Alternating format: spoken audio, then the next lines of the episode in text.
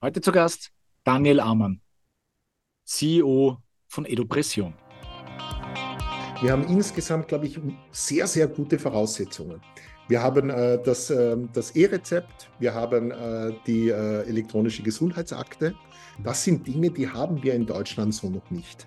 Und deshalb gibt es eben gerade bei diesem Einlöseprozess von DIGAS ähm, ich sage mal, ähm, große Vorteile eigentlich.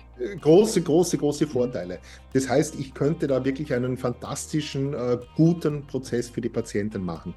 Und wenn das wirklich passiert, ja, dass, äh, dass der politische Konsens dann vorhanden ist, was zu machen, und ich glaube, der ist prinzipiell vorhanden, dann kann das wirklich eine ganz tolle und gute Lösung sein. Gespräch heute mit dem Daniel sehr, sehr spannend, weil Edupression die erste ähm, nicht deutsche digitale Gesundheitsanwendung oder kurz DIGA ist. Und darüber hat uns Daniel einiges erzählt. Genau, weil wir haben mit ihm darüber gesprochen. Das Besondere ist ja, dass es nämlich eine dauerhaft erstattete DIGA ist. Und das war natürlich ein langer Weg. Wir haben daher über den deutschen DIGA-Markt und natürlich auch über den potenziell österreichischen DIGA-Markt gesprochen. Genau. Und generell dadurch, dass das Thema dieser äh, Edupression, dieser digitalen Gesundheitsanwendung, eben das Thema Depression und Burnout ist, ähm, hat er uns da mal ein bisschen mitgenommen auf die Reise und da auch zu zeigen, okay, was, wo hilft ihre Therapie, dass ja diese Diga eben auch ist, wo hilft die und wie läuft das Ganze ab. Genau, daraus abgeleitet haben wir uns natürlich mit ihm angeschaut, wie funktioniert eigentlich der Ablauf bei der Verordnung, wie kommt der einzelne Patient dann zu seiner digitalen Gesundheitsanwendung, was muss hier vom Arzt, was muss hier von der Krankenkasse getan werden. Genau. Und ein wichtiges Thema auf dieser ganzen Reise, äh, das wir sehr intensiv besprochen haben mit ihm, war das Thema Adhärenz. Was tun Sie dabei? Was sind so Ihre Kennzahlen? Ähm, wie sieht ähm, die, der ganze Umgang dieser Applikation generell mit dem Thema Compliance und Adhärenz aus? Genau, zum Schluss haben wir noch ein bisschen Number Crunching betrieben, haben uns angeschaut, wie funktioniert der Business Case, wie funktioniert die Preisgestaltung, was erwartet man für eine Marktdurchdringung, formulieren wir es mal so, und auf dem Weg dorthin, welche Vertriebskonzepte funktionieren in Österreich noch nicht, aber in Planung, aber in Deutschland, also welche Erfahrungswerte gibt es hier? Das haben wir uns alles angeschaut, also insofern eine spannende Folge mit Daniel Amann. Ja, und bevor wir in die Folge gehen, noch ein kurzer Streifzug durch den bisherigen CV von Daniel Amann. Er hat unterschiedliche Stationen bei der Allianz begleitet, hat dann zur Unica gewechselt um dann sozusagen in die Geschäftsführer- und auch in die Unternehmerrolle zu wechseln. Und was da sein Beweggrund war, das erklärt er uns gleich zu Beginn des Gesprächs. Insofern eine spannende Episode mit Daniel Amann von Edupression. Genau, in diesem Sinne viel Spaß und rein in die Folge. Hallo Daniel, herzlich willkommen bei uns im Podcast. Hi Dominik, hi René, vielen Dank, dass ihr mich bei euch habt. Ich freue mich unheimlich, äh, mit euch, dem Podcaster, verbringen zu dürfen. Ja, danke, dass du unserer Einladung gefolgt bist. Wir haben dich im CV schon ganz kurz vorgestellt, deine bisherige Vita, aber erklär doch bitte ganz kurz in drei Sätzen, was macht ihr genau bei Edupression, weil das haben wir noch ausgelassen. Perfekt. Äh, ganz, ganz generell, äh, wir sind ein Hersteller von digitalen Medizinprodukten beziehungsweise digitalen Gesundheitsanwendungen. Edupression selber ist ein Therapieprogramm für Menschen, die an Depression und Burnout leiden. Wir sind seit rund zwei Wochen nun permanent in Deutschland als Tiger zugelassen. Das heißt, wir werden von Ärzten und Therapeuten auf Krankenschein verschrieben und dann von den gesetzlichen Kassen ersetzt. Super, da war schon ganz viel drinnen, auf das wir jetzt im Detail eingehen wollen. Beginnen wir vielleicht nochmal mit der Gründungsstory zur Edopression. Wie seid ihr auf die Idee gekommen und ähm, wie lange hat es dann doch gedauert, und ich meine, das kann man vorwegnehmen. Es ist ja doch ein paar Hürden, die es da zu überwinden gilt am Weg, bis man dann zur von der Kasse erstatteten digitalen Gesundheitsanwendung in Deutschland wird.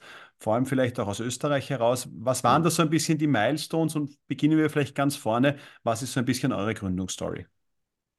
Ja, äh, im, im, Endeffekt hatte das einen ziemlich traurigen Anlass. Ein lieber Freund äh, von mir hat sich suizidiert und zu diesem Zeitpunkt bin ich dann mit dem Professor Pizzavas äh, in Kontakt getreten und äh, da ist das äh, Gespräch auch auf das Thema Depression gekommen. Und da habe ich erstmals wirklich erfahren, was Depression überhaupt bedeutet, was auch der Umfang für die Gesellschaft insgesamt bedeutet. Wir haben ja eine Jahresprävalenz von 8 Prozent. Das heißt also von 100 leiden acht Menschen einmal im Jahr an einer depressiven Episode. Das sind im deutschsprachigen Raum sind das acht Millionen Menschen pro Jahr. Das heißt, das hat eine unheimliche gesellschaftliche Dimension. Und wir haben einfach gesehen, dass sehr viele Menschen falsch oder unrichtig behandelt werden. Aus diesem Hintergrund und auch vom Hintergrund, dass der Professor Pizarras das ganze Leben äh, der Forschung im Bereich Depression gewidmet hat, der war äh, am NIMH in, in den USA äh, und hat dort geforscht, eben im Depressionsbereich, war dann auch in Stanford, hat auch dort entsprechend als Gastprofessor agiert immer im Depressionsbereich, ähm, hat dann auch gesehen, dass äh, gewisse Verfahren, insbesondere bildgebende Verfahren, nicht zum Ziel, zu den erwünschten, äh, sagen wir mal, Einsichten immer geführt haben. Und äh, von dem her und auf dieser Basis haben wir gesagt, wir glauben, dass genau im digitalen Bereich äh, die Zukunft sein wird nämlich digitale Behandlung der Depression, beziehungsweise dann auch noch ein weiterer Schritt im Vorhersehen von depressiven Episoden zukünftig. Mhm. Das ist im Endeffekt unsere Gründungsstory gewesen. Wir haben dann vor rund äh, fünf Jahren haben wir dann die Firma gegründet und haben uns Schritt für Schritt äh, in, diesem, in diesem Bereich, äh, ich sage mal, ähm, hineingearbeitet. Ähm, ich bin ja selber Jurist, äh, das heißt auch nicht wirklich äh, von der Technik kommend. Äh, wir haben äh, ein Gründerteam zusammengestellt und haben dann gemeinsam mit dem Gründerteam in den letzten Jahren Edupression entwickelt. Ein ganz ein entscheidender Meilenstein war für uns auf jeden Fall der Zeitpunkt, dass es die Möglichkeit gab, in Deutschland als Tiger zugelassen zu werden. Das hat aus unserer Sicht wirklich die ganzen Spielregeln des Marktes auch verändert. Mhm. Jetzt seid ihr mehrere Jahre unterwegs gewesen. Wer hat euch da, ich sage es jetzt einmal sehr plakativ, finanziell gefüttert? Weil äh, das ist ja. ja. auch mein Produkt auf den Markt bringen, auch die ganzen mhm. Zulassungsthematiken, mhm. zu denen kommen wir jetzt schon mal. Da sind mhm. ja doch einige Euros, die in dieses Projekt geflossen sind. Absolut, absolut. Also insgesamt muss man sagen, äh, wir sind, wir sind ein äh, Startup, das bootstrapped äh, sich entwickelt hat. Mhm. Ähm, wir haben also von den Gründern haben wir äh, Geld äh, bekommen. Das heißt, alle Gründer haben äh, da Geld hineingegeben in die Company. Und wir haben uns finanziert mit ABS und mit FFG, Krediten, Zuschüssen und so weiter. Mhm. Äh, wir haben seit rund einem Jahr haben wir auch zwei Investoren bei uns an Bord. Ähm, und äh, ja, das waren im Endeffekt unsere Geldgeber und das Fundament in den letzten Jahren. Mhm. Äh, so ein ganzer, ich sage mal, Entwicklungsprozess für ein Medizinprodukt beziehungsweise für eine DIGA, ähm, die dauert lange. Auf der einen Seite kostet viel Geld ähm, und dann stehst du auch im Endeffekt, äh, wenn du auch die Zulassung hast, stehst du dann auch wieder bis zu einem gewissen Punkt vor der nächsten Herausforderung. Wie bekomme ich das Produkt auch wirklich im Markt? Wie kann ich Vertrieb machen? Wie kann ich das auch wirklich, äh, ich sage mal, wirtschaftlich führen? Mhm. Gut, darauf werden wir ja dann noch ein bisschen auch eingehen in weiterer ja. Folge. Gehen wir nochmal aber ein bisschen vielleicht zum Produkt zurück, weil ich glaube, das ist schon auch nochmal ja. wichtig zu unterscheiden. Du hast ja jetzt sehr deutlich gesagt, es ja. handelt sich um ein Medizinprodukt, ähm, in weiterer Folge dann auch in Deutschland eine Tiger. Können wir vielleicht da mal den Unterschied machen, so nach dem Motto, wann wird sozusagen ein Medizinprodukt zur Tiger? Was ist sozusagen da vielleicht ein bisschen die Schritte? Und ja. in die andere Richtung vielleicht abgegrenzt, es gibt ja viel zum Thema Mental Health. Ich mache jetzt mal dieses Passwort, stelle ich mal in den Raum. Da gibt es ja viel, da kann ich mich im App Store, könnte ich mich auch da richtig gut ausstatten. Was ist da nochmal der Unterschied? Können wir diese Dinge alle ein bisschen voneinander trennen, dass das äh, für unsere Zuhörer noch ein bisschen klarer wird? Ja, Dominik, das ist uns wirklich unheimlich wichtig, dass wir das wirklich äh, ganz klar trennen. Mhm. Ähm, du findest in App Stores findest du tausende Apps, die irgendwo sich mit Mental Health beschäftigen. Das Problem ist, dass die 99,9 Prozent dieser Produkte haben nicht die Basis auf internationalen Behandlungsleitlinien. Ich denke da zum Beispiel in unserem Fall an eine NICE Guideline, aber auch an die S3 Versorgungsleitlinien in Deutschland. Erstens. Mhm. Zweitens, es sind sehr oft eben keine Medizinprodukte und nicht als solche zugelassen. Mhm. Das heißt, die ganzen Qualitätssicherung, sichernden Verfahren, die risikosichernden Verfahren, die mit einem Medizinprodukt einhergehen, sind hier nicht zu finden. Und drittens, es gibt ganz einfach auch keine entsprechenden regulatorischen Anforderungen an Usability, Datenschutz, Datensicherheit und Qualität. Und viertens, das ist, glaube ich, wirklich nachher der entscheidende Punkt, es gibt bei diesen 99,9 Prozent auch keine nachgewiesene klinische Evidenz. Mhm. Nämlich in unserem Fall klinische Studien, die von einer unabhängigen ähm, Institution durchgeführt wurden und entsprechend signifikante ähm, Verbesserungen. In unserem Fall ist es dann äh, der Depres Depression Schwierigkeit mhm. beziehungsweise bei der Gesundheitskompetenz gebracht haben. Diese vier Punkte sind aus meiner Sicht entscheidend in der Abgrenzung zu, sage mal, allen anderen Produkten, die auch eh da sind. Mhm. Und dann ganz äh, eindeutig dann äh, oder ganz klar noch eingehen auf das Thema DIGA. Wir haben in Deutschland seit rund drei Jahren äh, haben wir eine Gesetzgebung, die eben die Möglichkeit gibt, dass ich äh, mit einer digitalen Gesundheitsanwendung in ein offizielles Zulassungsverfahren hineingehe und dort dann auch eine entsprechende Zulassung bekomme. Das ist die zuständige Behörde, ist das BfArM. Das ist die gleiche Behörde, die auch für Arzneimittel, für die Zulassung mhm. von Arzneimitteln in Deutschland zuständig ist. Und dieses Verfahren ist ein sehr rigides und ganz klar strukturiertes Verfahren. Es gibt insgesamt derzeit zehn Hersteller, die durch dieses Verfahren gegangen sind. Die haben insgesamt rund, äh, ich glaube, 17 Digas, die derzeit permanent auch zugelassen sind. Und diese Digas, die haben einfach auch entsprechend klare äh, Qualitätsstandards, die den drei, vier Punkten, die ich vorher genannt habe, einfach auch entsprechen. Mhm. Jetzt hast du ja vorher gesagt, diese deutsche Entscheidung einer Tiger-Option, ich formuliere es jetzt einmal so, mhm. War ja für euch auch ein gewisser Gamechanger. Du hast es vorher in einem Satz so formuliert. Ja. Aber warum ist das so? Ist es so, dass ihr da vor versucht habt, euer Produkt eigentlich als klassisches B2C, der Kunde zahlt selber, ich sage jetzt mal simpel über ein Abo im App Store oder über ein Abo über ein Portal, äh, zu, zu monetarisieren, das nicht funktioniert hat? Oder kannst du das nochmal herausstreichen? Weil ja. die Auflagen sind ja schon deutlich höhere geworden. Also nach dem Motto, du könntest ja wesentlich einfacher das Produkt an den Mann oder die Frau bringen, ja. wenn du keine Tiger hättest. Aber warum war das nochmal für euch so wichtig und warum ist das dieser mhm. Gamechanger geworden? gewesen? Ja, wir, wir, sehen einfach in Europa insgesamt einen, einen Markt, äh, wo es kaum Selbstzahler gibt. Wir mhm. sind einfach als Bevölkerung in Europa sind wir gewohnt, dass es gesetzliche Krankenversicherungen gibt und die gesetzlichen Krankenversicherungen die Kosten übernehmen. Vielleicht noch ein kleiner Selbstbehalt, aber keinesfalls eben, dass ich, äh, dass ich da ähm, wirklich teurere, äh, teurere Medizinprodukte dann auch selber äh, kaufe. Es gibt da ganz eine kleine äh, Bevölkerungsgruppe, die macht das. Das sind aber natürlich, äh, um ein Massenprodukt herzustellen, sind das einfach zu wenig. Mhm. Zum einen. Zum anderen äh, kostet so ein äh, Launch, sage ich einmal, im B2C-Bereich unheimlich viel Geld. Ja. Da gibt es schon Unternehmen, die durchaus erfolgreich sind ich sage jetzt einmal, aus dem Wellness-Bereich eher kommend, Calm zum Beispiel, ja, das kennen die meisten. Mhm. Äh, dort sind einfach wirklich Milliarden an Marketing äh, Budgets hineingeflossen und dadurch haben die diese Marktdurchdringung einfach erreicht. Mhm. Also das sind die zwei Punkte, die wir gesehen haben. Wir machen eine ganz, ganz klare Strategie. Wir gehen nur in jene Länder, in denen wir einen ganz klaren Erstattungspfad sehen. Das ist uns ganz wichtig. Wir haben einfach gesehen, wie schwer es ist, zum Beispiel in Österreich, wo es eben keinen klaren Erstattungspfad gibt, und welche Möglichkeiten dass es dort gibt, wo es klare Erstattungspfade gibt. Mhm. Das ist in Europa, Deutschland, überhaupt keine Frage. Wir sehen aber mittlerweile auch Frankreich, wir sehen die Benelux, insbesondere dort Belgien und die Niederlande.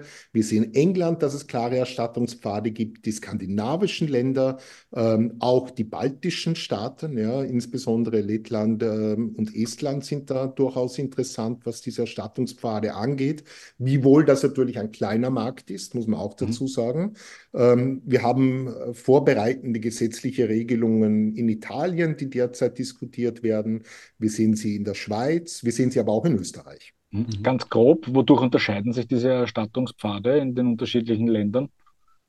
Naja, also im Wesentlichen muss man ganz klar sagen, kommen alle diese Länder, auch wenn sie zuvor schon, schon Erstattungspfade hatten, in einen ähnlichen Erstattungspfad wie Deutschland.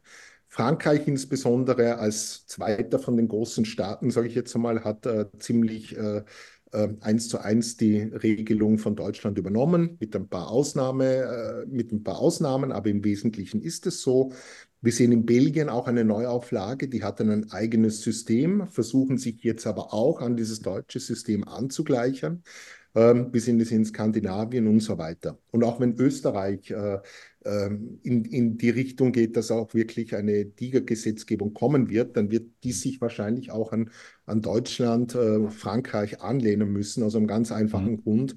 Äh, wenn ich da eine andere Regelung treffe, dann hätten die Unternehmen, die sich quasi mit einer österreichischen Regelung dann zertifizieren und äh, zugelassen werden, keine Möglichkeit nach Deutschland oder nach Frankreich automatisch mhm. zu gehen, sondern müssen dort ja noch einmal sämtliche Zulassungsverfahren durchgehen. Mhm.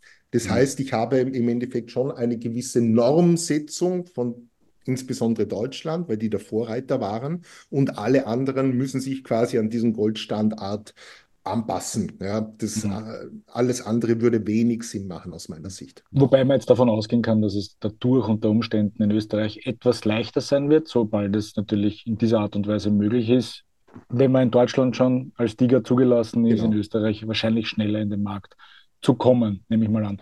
Ich hätte noch einen Punkt äh, zu, zu, der Frage von vorhin äh, mit dem Markt. Ich denke natürlich auch, es kommt wahrscheinlich auch sehr stark darauf an, basierend auf der Frage von Dominik. Ne? Habt ihr begonnen, irgendwo ähm, direkt an, an den Kunden zu gehen? Ich denke, das ist auch sehr stark produktabhängig wahrscheinlich, ne? weil in eurem Fall, und vielleicht kommen wir dann nochmal kurz auch inhaltlich, ja, was eure, wo eure App, äh, wo eure Anwendung, eure Tiger ansetzt, ja, ähm, da kommt sie ja sehr oft schon in einen Status, wo schon ein gewisser Krankheitsstatus vorhanden ist und wahrscheinlich ähm, das schon zumindest in einem gewissen Grad äh, über das Lifestyle-Thema hinausgeht, wo Kunden auch bereit sind, dafür zu bezahlen, wenn man es einmal so mhm. formulieren könnte. Ähm, wie, wie, siehst du das? Und, und vielleicht auch da mit einhergehend gleich die Frage, ähm, wo, wo, setzt ihr an? Weil du hast doch gesagt, so ein bisschen Frühsymptomatikerkennung und wie funktioniert das dann in der Kommunikation? Das wäre, glaube ich, so mal ein spannender Punkt, mhm. wo ihr da ansetzt. Mhm. Also wir setzen ganz klar an, dort, dort, dort wo du wirklich äh, beim Arzt bist und der Arzt sagt, okay, du hast eine Depression oder ein Burnout, ein, insbesondere eine leichte bis mittelgradige Depression oder Burnout, dort sind wir die Therapie der Wahl. Das ist auch in den entsprechenden Leitlinien niedergeschrieben. Also in der S3-Leitlinie gibt es ganz klare, ganz klare Soll- und Kann-Bestimmungen, äh, die den Einsatz von Digas auch vorsehen. Äh, insbesondere eben bei der einfachen Depression ist es auch quasi ähm, First-Line-Therapie. Äh, bei allen anderen Therapieformen ist es dann immer auch als Add-on-Therapie empfohlen. Ähm, warum ist das so? Ähm, ich, ich, möchte euch einfach mal ein Beispiel geben, ja, das, glaube ich, sehr plakativ ist, aber durchaus äh, sehr zutreffend ist auch.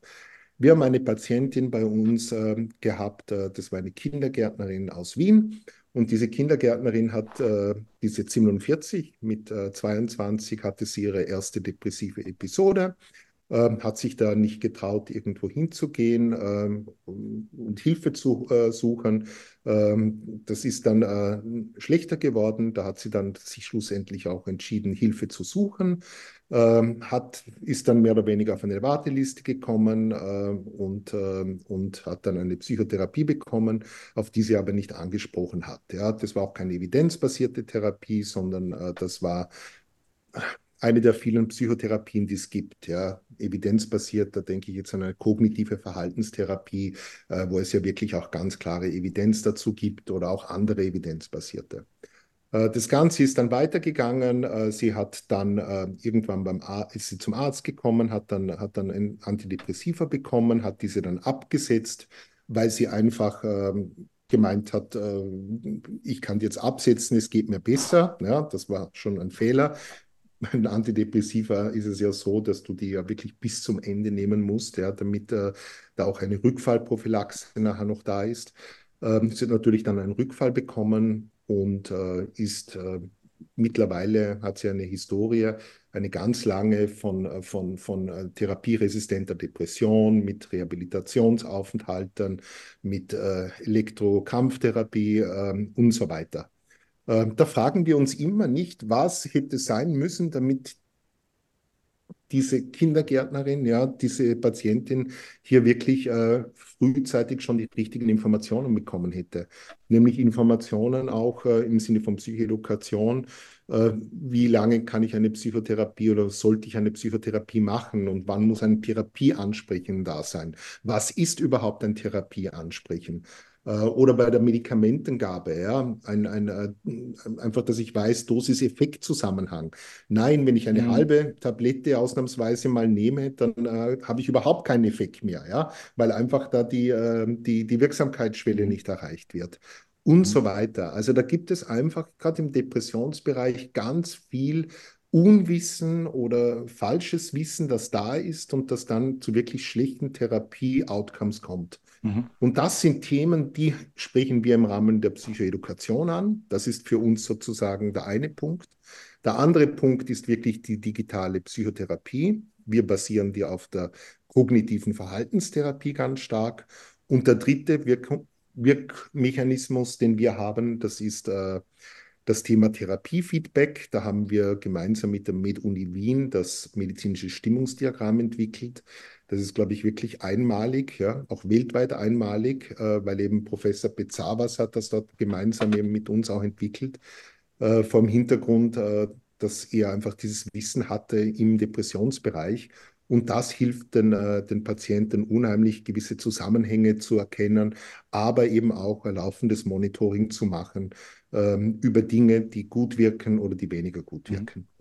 Darf ich da kurz äh, nachfragen, weil das ist ja in Wirklichkeit dann auch ein Thema, ist ja egal, ob das jetzt eine Tiger ist oder ob das Medikamente sind, eine große Problematik ist und bleibt ja Compliance bzw. Adherenz in dem Fall. Ne? Ja. Ähm, und, und ich denke, wenn ich da so zuhöre, was ihr mhm. so macht, ja, um dieses, sagen wir mal, ähm, alles, was die Therapie betrifft, auch zu monitoren, bedeutet das ja, dass der oder die Betroffene ja genau so eigentlich irgendwo Feedback geben muss, proaktiv vielleicht Dinge dokumentieren muss, eintragen muss, wie auch immer das dann funktioniert, ja, ob man das jetzt mhm. in Form von Gamification oder wie auch immer äh, die, mhm. die Systematiken sind, Methodiken sind, anwendet. Aber was ist da so euer, äh, euer Asset in, in der Tiger, die das ermöglicht? Ja, oder gibt es dann diese mhm. Zusammenarbeit zwischen Therapeuten und, und Patientinnen, ja, die halt einfach dann in, dort zusammenwirken? Wie, wie unterscheidet ihr euch da? Oder was ist da euer Zugang, um die Adherenz hochzuhalten? Mhm. Mhm. Also zwei Dinge. Auf der einen Seite ja, bei uns gibt es die Möglichkeit, dass eben Patientinnen und äh, Therapeutinnen, Ärztinnen miteinander zusammenarbeiten. Das ist äh, eine Möglichkeit. Das ist auch, äh, glaube ich, ganz spannend, ja, in gewissen Settings. Ähm, aber ansonsten haben wir, sage ich jetzt einmal, vom Design her die Diga schon so aufgebaut oder unsere Anwendung so aufgebaut, dass, dass, dass wir eine gute Adhärenz haben. Wie haben wir das gemacht? Das hat er an für sich schon vor, vor ja, sagen wir mal vier, fünf Jahren, hat es entsprechende wissenschaftliche Papers gegeben, die ganz klar definiert haben, welche Kernelemente und Kernfunktionalitäten muss so eine ähm, Anwendung für Patienten mit Depression haben. Das war ein Universitätsprofessor in St. Gallen, Ilga Fleisch, der dieses Paper publiziert hat. Ähm, und äh, wir haben uns ziemlich genau an dieses Paper auch wirklich gehalten. Ja. Mhm. Dort war zum Beispiel drin, Gamification-Elemente muss es geben. Es muss ähm, Avatare geben, die den Patienten, die Patientin begleiten. Es soll auch haptische Erlebnisse geben. Deshalb haben wir Broschüren produziert, die auch ausgedruckt werden können mhm. und so weiter. Ja, das ist ein Katalog von rund 14 einzelnen Punkten, Funktionen, die so eine Anwendung haben sollte. Und auf dieser Basis haben wir diese Anwendung entwickelt. Also ich sage mal, äh, Adhärenz bei Design äh, und äh, das Ganze basierend eben auf wissenschaftlichen Erkenntnissen. Und habt ihr da einen Adhärenzindex oder so? Oder irgendwie so ein, so ein KPI, nach dem ihr messt? Und wie hoch ist der, wenn du das verraten kannst, natürlich? Ähm, also wir haben keinen Adhärenzindex, aber wir haben natürlich in der Studie gesehen, ja, ähm, wie, wie, wie, hoch die Adhärenz ist. Ja. Ähm, die, die, wir, haben, wir, wir haben ungefähr 35, 40 Prozent äh, Dropouts, ja, die das nicht mhm. weitermachen. Das ist an und für sich für eine digitale Therapie ziemlich gut oder sehr gut sogar. Ähm, das, das, was wir sehen, und das war sehr, sehr spannend auch in den klinischen Studien, wir haben einen extrem starken Zusammenhang zwischen der Nutzung der Anwendung und unseren signifikanten Endpunkten gesehen. Das heißt, die Patientinnen, die die Anwendung wirklich dauerhaft benutzt haben, haben wirklich einen extrem signifikanten Endpunkt, zum Beispiel bei der De beim Depressionsschweregrad, der sich verbessert hat, oder bei der Gesundheit, äh, Gesundheitskompetenz, die sich verbessert hat. Und das äh, zeigt schon, was wir, wie wichtig die Adherenz ist, ja, wie, wirklich, wie wichtig es ist, ja, dass Patienten wirklich bei dem Thema, äh, bei der App bleiben. Mhm. Jetzt musst du mir nochmal helfen, damit ich diesen Prozess verstehe. Angenommen, ich wäre jetzt ein, ein, ein depressiver Patient, ich sitze beim Arzt. Der verordnet mir jetzt in Deutschland, nochmal vom Fokus her, die Tiger. Wie geht ja. jetzt der Prozess weiter? Also was, was passiert dann? Ich krieg, weil ich es verstanden habe, ja. ich kriege ja dann, glaube ich, ein Rezept. genau. Genau, dass ich du, mir dann einen Code freischalten kann. Also gib, gib uns dann einmal bitte einen Überblick, wie das funktioniert. Genau, also der Arzt ähm, stellt dir ein Rezept aus, du nimmst das Rezept, äh, schickst das Rezept zu deiner Krankenkasse, die Kasse schickt dir einen Code retour, du gibst den Code ein und kannst die App für drei Monate kostenfrei benutzen.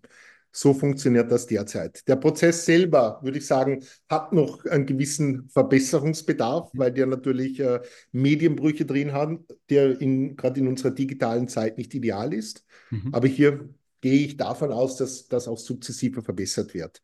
Dass irgendwann einmal der Code automatisch beim Arzt generiert wird und äh, die, das so passieren wird. Beziehungsweise gibt es in Österreich auch schon gewisse Überlegungen, dass man eben äh, wirklich direkt aus der ELGA diesen Code generieren könnte. Mhm. Gut. Jetzt habe ich, jetzt hast du gesagt, das, das muss man nochmal im, im, Detail sich anschauen, weil das deutsche System ist ja wesentlich komplizierter. Das schicke ich dann meiner Krankenkasse. Heißt es aber, dass in Deutschland bei dem Tiger-Konzept wo es ja sehr viele Krankenkassen gibt. Das ist ja nicht so wie in Österreich. Da gibt es die österreichische. Gesundheitskasse und die SVS und sage ich immer sehr einfach, das war's. Ja. Das ist in Deutschland ja wesentlich komplexer. Werdet ihr dann aber von jeder Krankenkasse in Deutschland erstattet oder habt ihr Einzelverträge mit jeder Krankenkasse? Nein, wir haben keine Einzelverträge, sondern das ist eine gesetzliche Regelung und mhm. alle gesetzlichen Kassen müssen diese Kosten übernehmen und übernehmen die Kosten. Wir haben eine automatische Abrechnung mit denen. Äh, das heißt, der Patient muss sich um das Thema überhaupt nicht kümmern. Okay, gut. So, jetzt habe ich das geschickt. Wunderbar. Also ich kann mir sozusagen, ich habe meine Krankenkasse, kriege dann den Code, installiere dann oder aktiviere meinen Zugang, formulieren wir es einmal so. So. Ob, ob ich das jetzt in drei Monaten dann, also für drei Monate hast du gesagt, kriege ich das, ob ich das in mhm. drei Monaten ein einziges Mal nutze oder nicht, da gibt es keine Verpflichtung, sage ich mal, seitens des Patienten. Also ähnlich wie bei Medikamentenbackern. Er hat es geholt, aber ob er es jemals genommen hat, ist eine separate Frage. Wie ist das dann bei der digitalen Gesundheitsanwendung? Du hast vollkommen recht. Es ist genau ident wie mit, äh, es ist eine digitale Pille und es mhm. ist ident wie mit dem Medikamentenbackerl. Mhm. Ob du deine Medikamente nimmst oder nicht, überprüft niemand, überprüfen auch wir nicht. Ja? ja. Aber wenn du natürlich das Medikamentenpackerl nicht aufmachst, sprich du registrierst dich nicht zumindest einmal, ja. bekommen wir im Gegensatz zum Medikament kein Geld. Okay, also die erstmalige Registrierung muss stattfinden. Genau, die muss okay. stattfinden, ansonsten ja. bekommen wir kein Geld. Das heißt, äh, wir wissen, dass der Patient zumindest das Packerl aufmacht ja. und mal die digitale Pille zumindest mal äh, angeschaut hat und weiß, worum es geht. Ja, okay, gut. Jetzt wäre dann meine nächste Frage. So, jetzt, also jetzt hätte ich mein, meine digitale Pille, meine Packung geöffnet, formulieren wir es mal ja. so, also ich hätte mich registriert. Jetzt unter der Annahme, dass natürlich das alles DSGVO-konform und alle Datenschutzrichtlinien etc. funktioniert. Aber wie viel wisst ihr dann eigentlich über eure Patienten? Naja, also du kannst es vollkommen anonym machen. Das Einzige, das du benötigst, ist wirklich nur eine E-Mail-Adresse und mit der ja. registrierst du dich und den Code. Ja. Ja. Und ansonsten, ja, du musst keinen Namen reingeben, äh, du mhm. kannst einfach nur ein Nickname zum Beispiel nutzen, wenn du mhm. in Foren bei uns unterwegs bist. Ähm, das ist es. Also wir wissen de facto vom Patienten nichts. Ja, Nicht. also äh, das ist auch so gewollt, ist auch richtig so. Das soll man wirklich auch anonym machen können. Ähm, natürlich, wir fragen nachher verschiedene, verschiedene, ich sage mal, äh, oder dokumentieren verschiedene Gemütszustände. Das machen wir eben bei unserem äh, Stimmungsdiagramm beim medizinischen. Wir fragen auch äh, nach dem PHQ-9, das ist, äh, das ist äh, der Patientenfragebogen 9, Patient Health Questionnaire 9, mhm. äh, der, der Depressionsschweregrad dokumentiert. Äh, wir haben auch Stroop und NBEC-Verfahren bei uns äh, drinnen. Also wir haben schon viele, viele, viele Zahlen, Daten und Fakten, die wir da dann erheben, aber das machen wir aus einem einfachen Grund. Für ganz viele Patienten ist das Thema Depression eine Blackbox.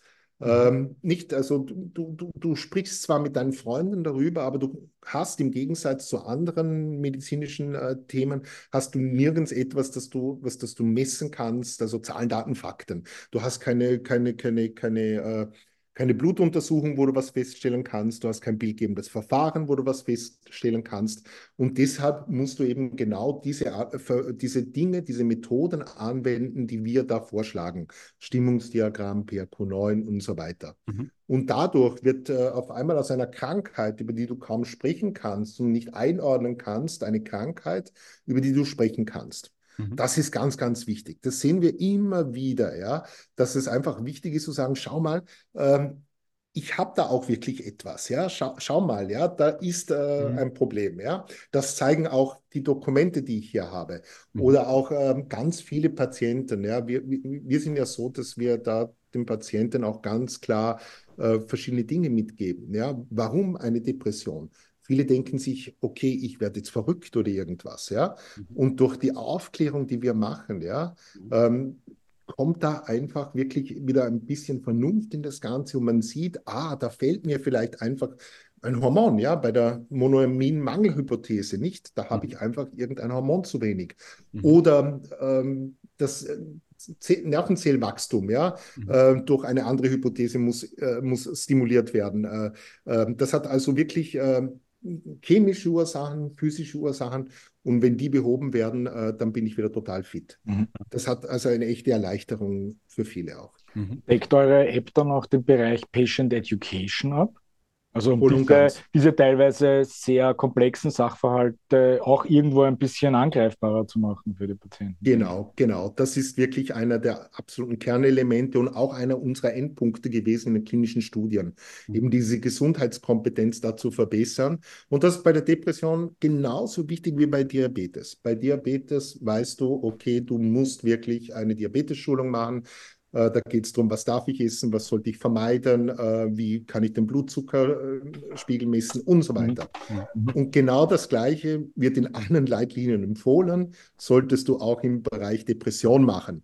Nur mhm. wird es nicht gemacht, aus einem einfachen Grund. Es fehlt Zeit, Geld und die ja. notwendigen Ressourcen dazu. Ja. Und deshalb wird es nicht gemacht.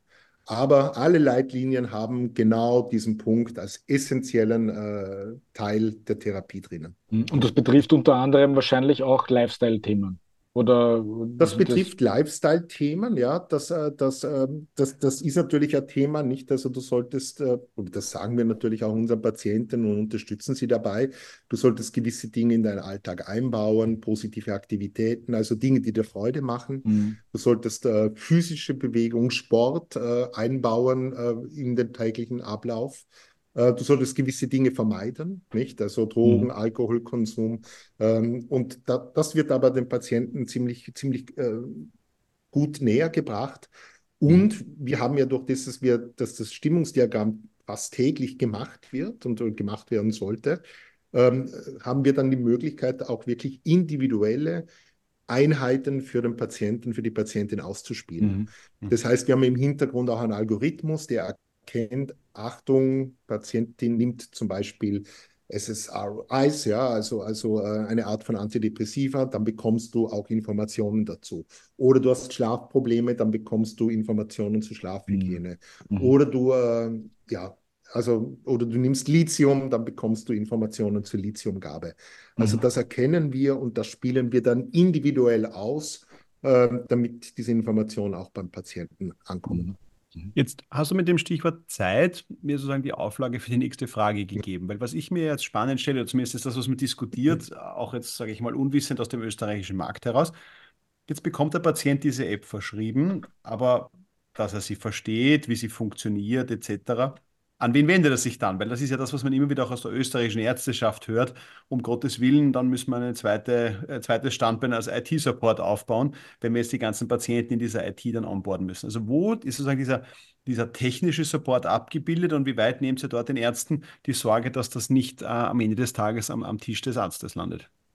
Also der technische Support, den übernehmen natürlich hundertprozentig wir. Mhm. Wir haben, bekommen natürlich auch Anfragen, weil einfach äh, Patienten haben teilweise technische Probleme. Das ist so. Die App funktioniert zwar hundertprozentig gut, ja, aber ähm, es ist einfach nicht jeder 100% fit im IT-Bereich äh, und deshalb braucht es da immer wieder mal ähm, Unterstützung. Das sind, ich sage mal, von, von 100 Patienten würde ich jetzt einmal sagen, brauchen ein bis zwei Patienten diese Unterstützung und mhm. die geben wir auch. Ähm, was wir nicht machen, aber das bekommen wir auch in der Regel nicht rein, äh, fachliche Themen und Anfragen. Mhm. Dafür ist wirklich der Behandler, der behandelnde Arzt oder eben in Deutschland auch der behandelnde Psychotherapeut dann verantwortlich. Mhm. Und äh, wir wollen auch nicht die Verantwortung vom Arzt oder vom Psychotherapeuten wegnehmen. Mhm. Ganz im Gegenteil, der Arzt und der Psychotherapeut, das sind, ich sage mal, die Herren äh, dies, dieser, dies, dieses Verfahrens, dieser Behandlung.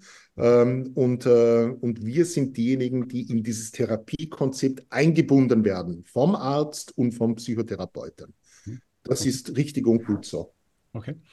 Und wenn ich jetzt nach den drei Monaten ähm, Edopression weiter nutzen möchte, dann muss ich mir wahrscheinlich eine Weiterverordnung holen. Genau, eine Folgeverschreibung, genau wie beim Medikament. Ja. Okay, geht dann genau gleich. Ja. Damit kommen wir aus meiner Sicht zum nächsten spannenden Thema, nämlich ein bisschen dem Geld. Ja, und das ist ja durchaus eine spannende Diskussion. Und ähm, die, die, die Zahl zur Episode ist für mich die Zahl 2077,40 Euro. Ja, das ist nämlich der Herstellerpreis der aktuell teuersten Tiger im Bereich Multiple Sklerose. Es ist nicht eure. Ähm, eure ist dann doch deutlich äh, günstiger. Daraus ergibt sich für mich aber die spannende Frage, wie kommt man in diesem digitalen Setting auf den Preis. Ja, also wie habt ihr definiert, Edopression kostet im Monat, es sind, glaube ich, wenn ich es richtig im Kopf habe, 200. Drei, also wir sind 300 Euro netto. 300 Euro, Euro so kosten wir. Ja. Und, und diese 300 Euro sind sozusagen der Herstellerpreis und der mhm. Herstellerpreis gilt für ein Jahr. Ja. Und deshalb kommen auch diese 2077, glaube ich, für diese MS ähm, äh, Tiger dann zustande. Im ersten Jahr kann der Hersteller den Preis selber festlegen. Mhm. Ähm, und äh, wir haben den Preis bei 300 Euro festgelegt. Warum haben wir das gemacht? Weil dieser Preis, den wir hatten von 300 Euro, den haben wir de facto seit jetzt vier Jahren.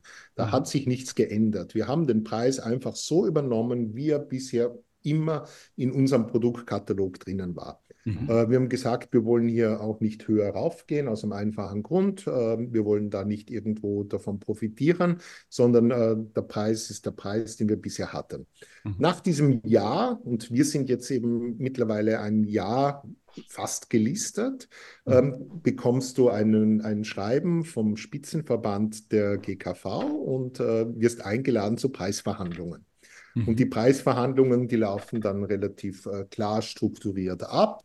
Da gibt es drei Verhandlungstermine und in diesen drei Verhandlungsterminen äh, wird dann, äh, sagen wir mal, der finale Preis festgesetzt. Mhm. Ähm, wenn es zu keiner, ich sage mal, gütlichen Entscheidung kommt, ja, wo wir beziehungsweise eben der GKV-Spitzenverband einverstanden sind, dann geht es zu einem Verfahren mit einer Schlichtungsstelle und dort wird dann der Preis von der Schlichtungsstelle definiert. Mhm. Das würde für euch bedeuten, in Zukunft geht die Preisspirale aber tendenziell eher dann nach unten oder, oder, oder gibt es da schon jetzt genau. die Erfahrungswerte, wie, wie brutal dieser Preiskampf dann wird? Naja, also es, es ist Preiskampf, wie schwer kann man an sich nicht sagen, sondern es ist wirklich, also ja, oder Preiskampf mit dem GKV-Spitzenverband in diesem mhm. Fall. Mhm. Ähm, wir sehen, dass sehr viele Anwendungen sich zwischen 200 und 250 Euro für drei Monate einpendeln. Mhm. Äh, wir, sind über, wir sind der Ansicht, äh, dass, dass wir etwas höher liegen sollten, weil wir insbesondere zwei Medizinprodukte haben, mhm. die wir in dieser DIGA gebündelt haben. Wir sind die einzige Anwendung mit zwei Medizinprodukten. Ähm, und auch entsprechend äh, Signifikanz bei den Studien. Aber mal schauen, ja, wo, wo wir nachher wirklich äh, uns einpendeln werden. Ich bin okay. selber auch sehr gespannt und, äh, und habe solche Preisverhandlungen auch selber noch nie miterlebt. Ja. Ja, ja. Wird wahrscheinlich auch viel von Konkurrenzsituationen abhängen, ne, die natürlich in dem Markt jeweils herrscht. Denke ich auch, also denke ich auch, ja. Vielleicht zu dieser Multiple Sklerose-App mit 2077 Euro. Ich glaube, die ist ja auch lebenslang. Das heißt also, mhm. äh, das ist eine Einmalzahlung, die dann für mhm. das ganze Leben gilt. Ähm, und die Patienten, gerade im MS-Bereich, die haben ja auch wirklich äh, äh, diese Krankheit im Regelfall lebenslang. lebenslang ja. Ja. Mhm. Ja. Okay, na, spannend, spannende Frage, weil das ist sozusagen ein bisschen der Punkt gewesen, der mich natürlich zum, zum nächsten Punkt bringt. So, wie rechnet man in diesem Tiger, in dieser Tiger-Welt, sage ich jetzt einmal, seinen Business Case? Jetzt hast du vorher gesagt, na gut, mhm. du hast irgendwie 8%, ähm, so nach dem Motto der Deutschen, so nach dem Motto durchlaufen depressive Phasen. Das wird in Österreich jetzt nicht anders sein, es wird ungefähr die sämliche, mhm. also eine ähnliche Fallzahl sein. Jetzt hättest du 8 Millionen Deutsche, mit was für Prozentsätzen rechnet man, dass man als Edopression da eine Durchdringung schaffen kann oder auch andere Tigers? Was, also na, bei Medikamenten sagt man oft, okay, gut, fast alle Patienten, weil sie irgendwann mal beim Arzt aufschlagen, kriegen dann irgendwie eine Form, eine, eine, eine medikamentöse Therapie. Gibt es da also Erfahrungswerte auch von anderen Tigers, was man hier im Bereich der Tiger an, an Durchdringung schaffen kann? Also wir glauben, dass, dass sich der Markt dorthin entwickelt, dass rund 30 Prozent äh, aller Patientinnen, die an einer Depression leiden, irgendwann einmal eine DIGA auch bekommen. Mhm. Und dann gibt es eben einen Markt von, ich sage mal, fünf, sechs Anbietern derzeit, der wahrscheinlich noch äh, weiter wachsen wird. Ja. Und, ähm, und dann ist einfach eine Frage nicht, wie die Marktanteile da verteilt sein werden. Mhm.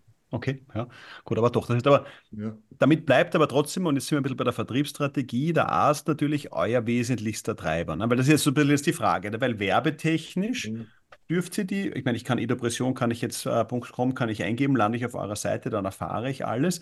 Das heißt, so wie man es bei den Arzneimitteln oft hat, den Verschreibungspflichtigen, wo das Unternehmen fast nichts tun kann, habt ihr zumindest hier mal den Vorteil, dass ihr breit über die Möglichkeiten der Tiger sprechen könnt. Ihr könnt euer Produkt äh, sozusagen darstellen etc. Also hier gibt es keine Limitationen ähm, zum jetzigen Zeitpunkt. Ne? Genau, also im Vergleich zu den Medikamenten haben wir noch viel mehr Möglichkeiten. Wir sind ja ein Medizinprodukt und eben kein, kein, mhm. kein Medikament, obwohl wir auch uns gerne als digitale Pille bezeichnen, was, glaube ja. ich, sehr griffig und was auch durchaus ein richtiger, richtiger Ansatz ist. Äh, äh, ja, wir haben uns, also wenn ich ein bisschen zum Vertrieb vielleicht sagen kann, ja, also unser Ansatz, unser Ansatz ist wirklich so, dass wir einfach verschiedene Vertriebskanäle auch versuchen und versucht haben mhm. und, ähm, und, ähm, und auch verschiedene, auf verschiedene Optionen mit Partnern. Wir haben zum Beispiel ähm, große Gebiete von Deutschland haben wir einem Partner auch übergeben, mit dem wir zusammenarbeiten und der auf Provisionsbasis tätig ist. Ja? Mhm. Aber auch Ärztenetzwerke, ja, die, auf, äh, die, äh, die in dem Bereich tätig sind, wo wir einfach, wo wir einfach versuchen, äh, Partnerschaftsagreements, also Partnerschaftsvereinbarungen zu treffen. Äh, wir haben Bayern und Baden-Württemberg, das äh, bearbeiten wir derzeit selber. Dann wird auch ähm, entsprechend äh, eigener Außendienst aufgebaut. Ähm, und der dritte Punkt sozusagen ist dann, ist dann, ähm, ich sage mal, das Thema Direct, wobei wir bei Direct, da ist es immer schwierig aus meiner Sicht, zum Break-Even zu kommen. Ja? Denn selbst wenn du 300 Euro bekommst, ähm, ist es ganz knapp, dass du mit den 300 Euro dann äh, wirklich äh, Break-Even bekommst über Direct, ja. Also, also Direct da haben ist wir, zum Patienten direkt, Entschuldigung. Wenn genau, genau, genau, dass du, dass du wirklich über Google Ads, über Facebook, über all diese, ich sage mal, digitalen Werbemittel äh, versuchst, die Patienten anzusprechen. Und wir haben gesehen, und nicht nur bei uns, da gibt es größere, die haben da noch weit mehr investiert, äh, dass das kaum den Break-Even bringt, ja, schlussendlich. Mhm. Ja.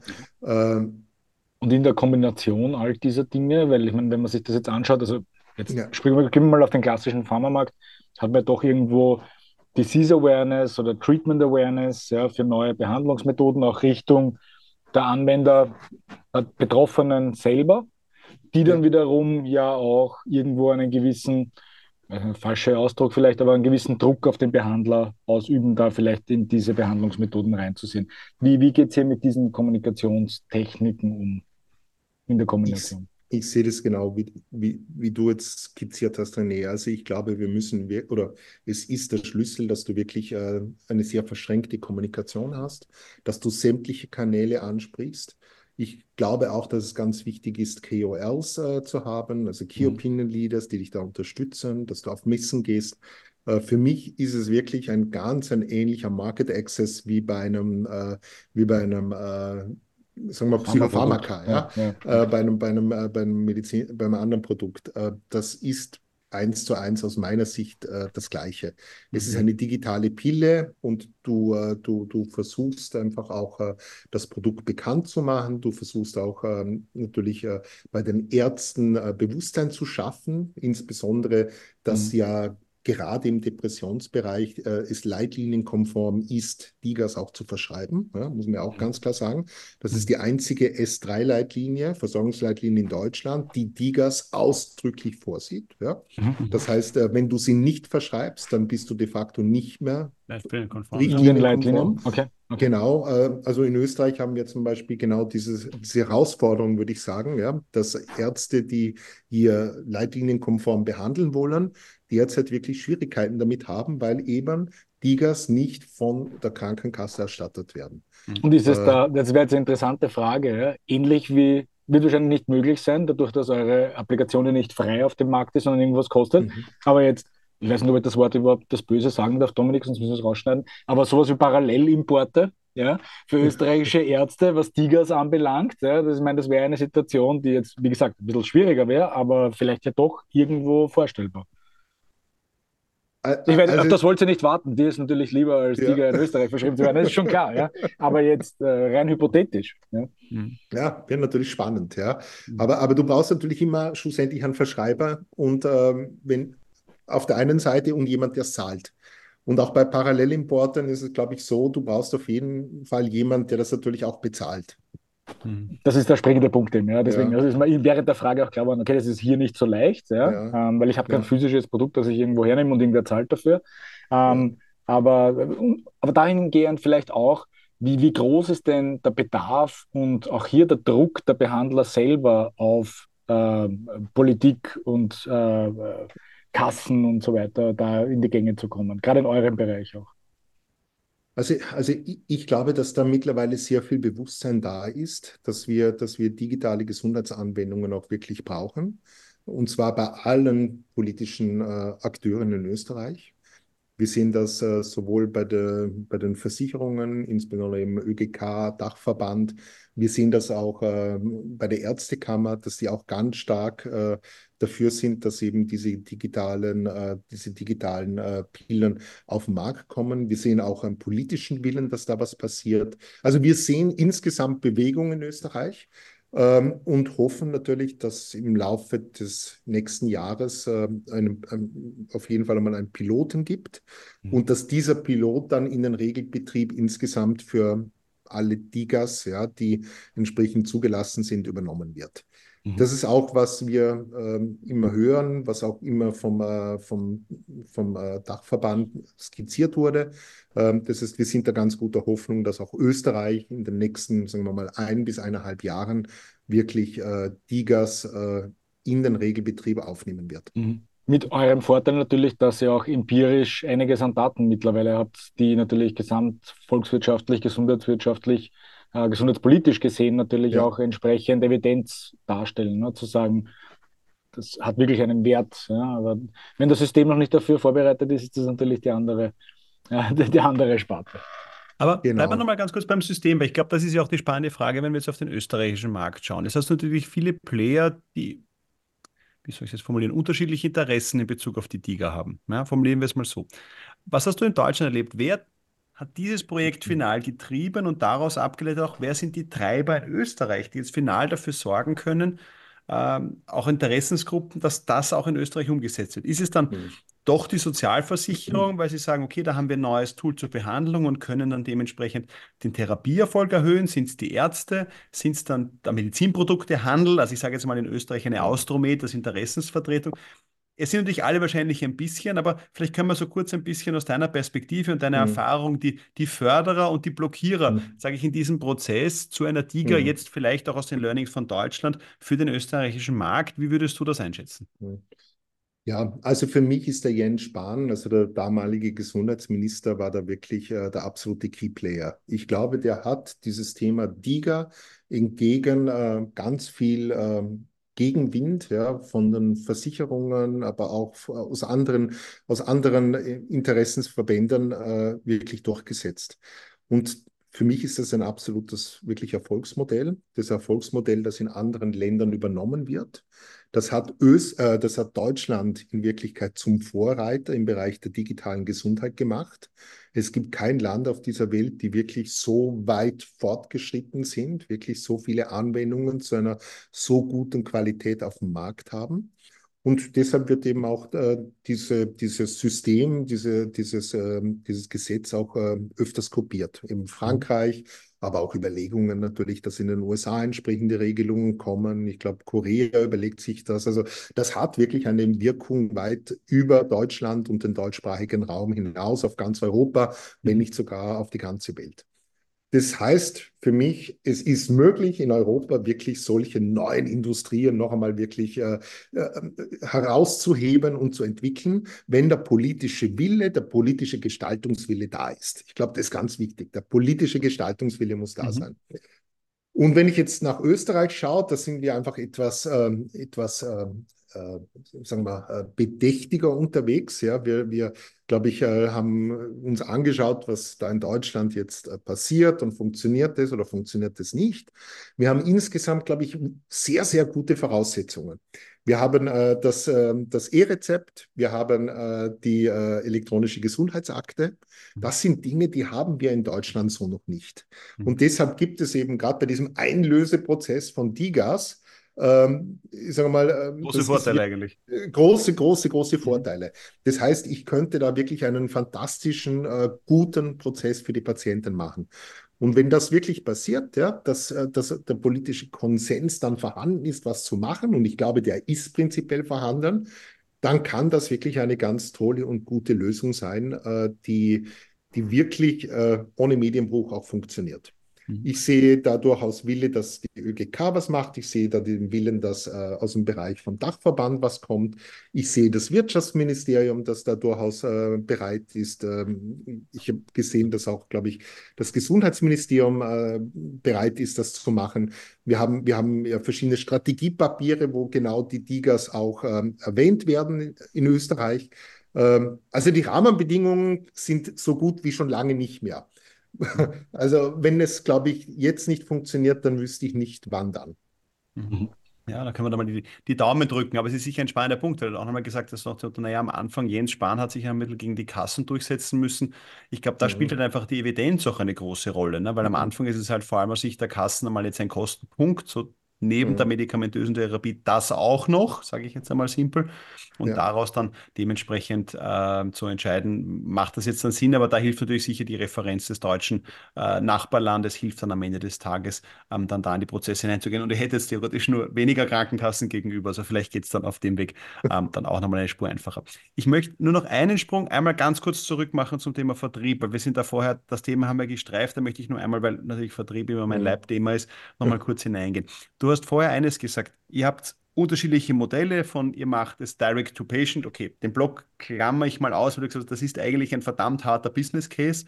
Mhm. Das ist eigentlich am Ende des Tages immer noch interessant, dass kaum ein Produkt, und mittlerweile beschäftige ich mich sehr intensiv mit der Thematik, kaum ein Produkt, das jetzt ein ernsthaftes Medizinprodukt, also nicht das Lifestyle-Produkt, sondern ernsthaft, schafft es in einem B2C-Markt direkt zu überleben, weil einfach die Kostenstruktur so ist, dass es sich nicht ausgibt. Durchaus spannend, ja, aber ja. ist leider so. Jetzt habt ihr gesagt, okay, gut, aber ihr macht das teilweise selber und ihr geht es teilweise mit Partnern. Ich würde ganz gerne auf diese Partnerfrage nochmal eingehen und auch auf die Frage, macht das selber.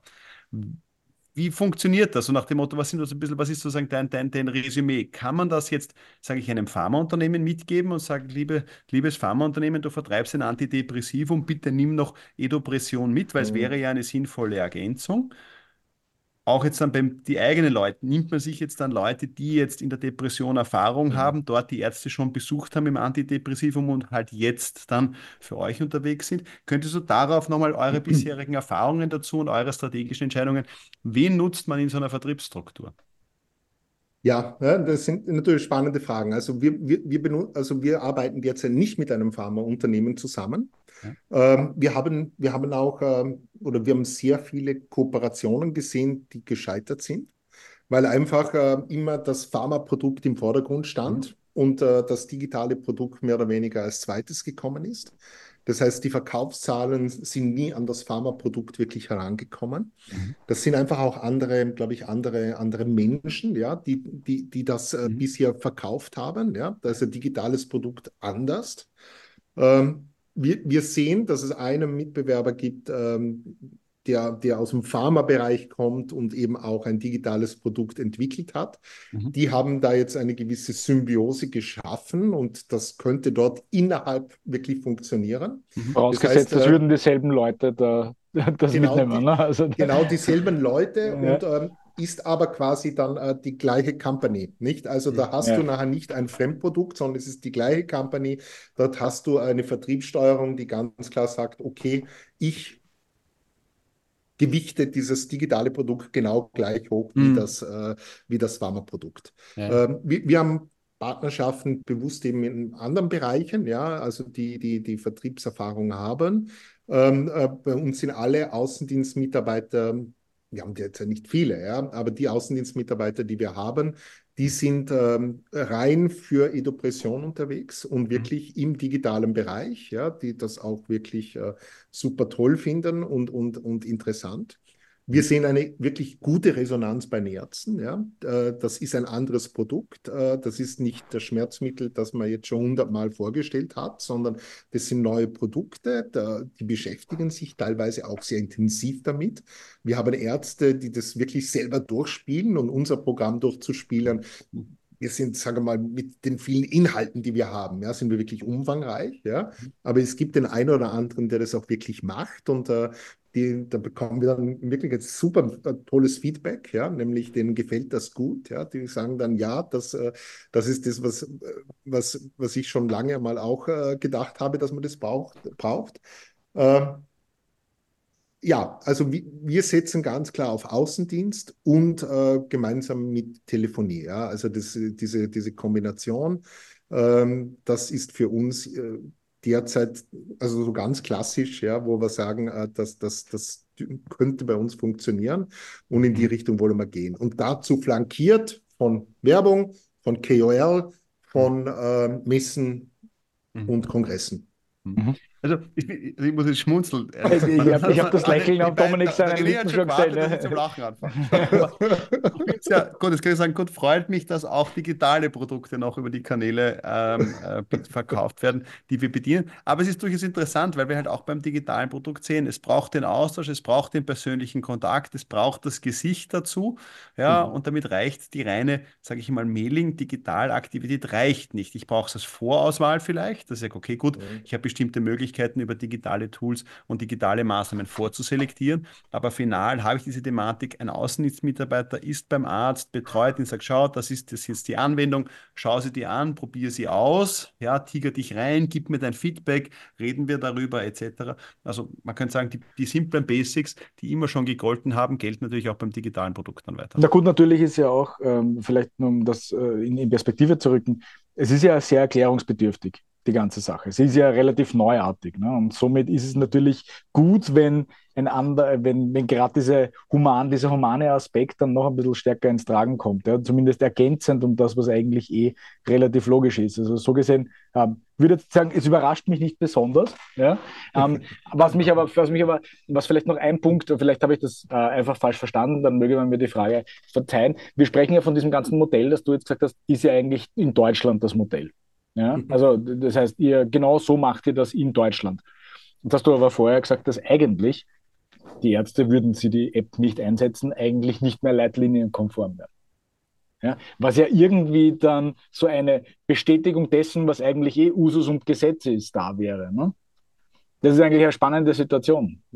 Oder, oder sehe ich, das, sehe ich das falsch? Nein, nein, du siehst es vollkommen richtig. Ja, also, ähm, aber wie bei so vielen Dingen, ja, ähm, die tropfen gewisse Wissens, Wissensaspekte langsam erst rein in, in die Breite. Weil es so neuartig ähm, ist auch. Ne? Das ist, also als erstes äh, musst du wahrscheinlich erklären sehr oft, äh, was ist überhaupt eine Tiger? Ja? ja? Das ist zwar schon deutlich besser, glaube ich, als einem Jahr, aber dennoch ab und zu musst du immer wieder noch erklären, generell, was ist eine Tiger.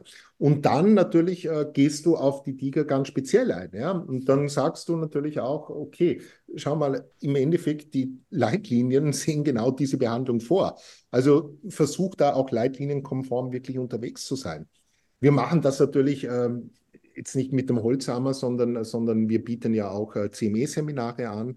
Mhm. Äh, Professor Bezavas als Webinar und, ähm, und dort äh, geht es um das Thema leitlinienkonforme äh, Depressionsbehandlung. Da nehmen immer so rund 30, 40, 50 äh, Mediziner teil und, ähm, und, und dort gibt es dann wirklich die Information aus erster Hand, äh, was eben da wirklich äh, in diesen äh, S3-Leitlinien zum Thema Depression ist. Äh, wie kann man nachher auch Idopression anwenden?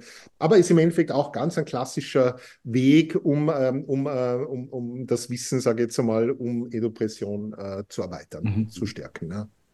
Jetzt komme ich nochmal zu einem pragmatischen Thema zurück. Ihr seid eine österreichische Company, seid das erste österreichische Unternehmen, das eine DIGA im deutschen Markt erstattet bekommen hat. Mhm. Was muss man dafür tun? Muss man dafür Gesellschaften in Deutschland gründen? Muss man eine deutsche Company werden? Äh, wie ist da vielleicht auch nochmal für Unternehmen, die in Österreich auch sagen, wir möchten den Weg gehen? Mhm. Ähm, abgesehen davon, dass man sich dann bei dir vielleicht melden kann und den einen oder anderen Tipp holt, außer man kommt mit einer Depression, dann vielleicht kriegt man keine Tipps. Aber was sind noch vielleicht auch so ein bisschen regulatorische Dinge oder auch so mhm. Überraschungen oder vielleicht Learnings, die du in den letzten zwölf Monaten nochmal gesehen hast auf eurem Weg zur digitalen Gesundheitsanwendung? Entschuldigung, meine Hypothese ja. dazu ist, es hilft natürlich sehr wohl, wenn man Jurist ist, wie der Daniel. Wahrscheinlich, das ist schon einmal eine gute Voraussetzung für die ganze Geschichte. Hilft immer. Hilft ja, immer. ja, Juristen es ist, helfen immer im Team. es ist auf jeden Fall nicht, nicht nicht, schlecht, das ist durchaus hilfreich. Und äh, ja, also Dominik René, wir sind ja sogar die erste nicht deutsche Anwendung, die in Deutschland zugelassen ist. Ja? Also ja. nicht nur aus Österreich, sondern es gibt andere aus, aus Tschechien, aus äh, Frankreich und so weiter. Also wir sind die erste nicht-deutsche, die permanent zugelassen ist und die mhm. erste österreichische, die überhaupt zugelassen ist. Ja? Mhm. Also das, das freut uns natürlich unheimlich, ja, dass, äh, mhm. dass das geklappt hat. Ähm, aber es ist auch nicht einfach. Das hat auch gewisse Nachteile, ja, denn du bist dann immer wieder auch der Schnittflug. Mhm. Ähm, das ist auch zum Beispiel eines der Learnings, das wir nicht so gerne haben, Schnittflug zu sein. Äh, wir mhm. sind immer gern Zweiter, auch wenn man in einen mhm. neuen Markt reingehen. Es muss nicht der mhm. Erste sein. Der Erste ist immer der Schneepflug und muss im Endeffekt die Hürden, Hindernisse äh, beiseite schaufeln. Ich gebe euch ein paar Beispiele. Ähm, wir haben zum Beispiel mit, mit, mit, mit, mit vielen Kassen, ja, die, die, die haben einen Anbieter und mit dem Anbieter ähm, gibt, gibt, gibt es eben hat die Abwicklung auch der Zahlungen und die haben das Reverse Charge Verfahren zum Beispiel nicht implementiert gehabt. Das Reverse Charge heißt, dass wenn du ähm, als österreichische Company in Deutschland etwas verrechnest, dann machst du das ohne Mehrwertsteuer oder umgekehrt. Also mhm. innerhalb von Europa wird ohne Mehrwertsteuer verrechnet. Mhm. Ähm, die haben dieses Reverse Charge Verfahren vergessen, behaupte ich jetzt einmal, oder nicht implementiert. Und dadurch haben wir jetzt im ganzen letzten Jahr konnten wir oder hatten die größten Probleme, unsere Rechnungen zu stellen.